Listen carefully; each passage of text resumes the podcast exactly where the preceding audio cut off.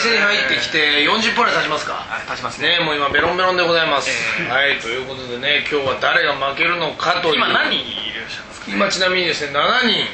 いますねそして下地さんはですね今日は現金を持ってないということでもし負けた場合には畑を売ると 針をここまで言ってますね針を売ります針を売る、え5つあるって聞きましたええマンゴーのパリを売ってくれるとですねかなり、 豪華ですねええまあとにかく落語やめてねそしてね、みやちゃん、そうです。あ、よく覚えてらっしゃいますね。みやちゃんの台本よろしく。マンゴーの濁点を消すとだけはやめて ね。マンゴーの濁点を消すとどうなるんですか、SSD。言えませんね。これは、これは言えませんね。 SSD さんいらっしゃるってことですねえー SSD が言ってしまうと大変なことになってしまいますからね。山田諸とももう世の中から摩擦されてしまいますので ね。まあそれ以上はやめてはいこ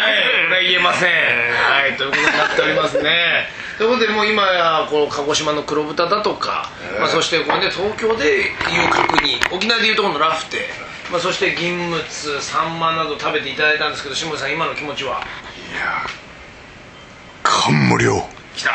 これはね訳さないといけない訳さなくていいですかいや訳したあカムリはカムリでいいんですかあカムこリれは方言ですよあ物足りないっていうあ来たまだまだだとなぜ物足りないかというとチリチリの飲みが足りないとうちの下地さんは4文字であさあ来ましたさあチリチリが今グラスを持ちましたさあそれそれそれそれそれそれ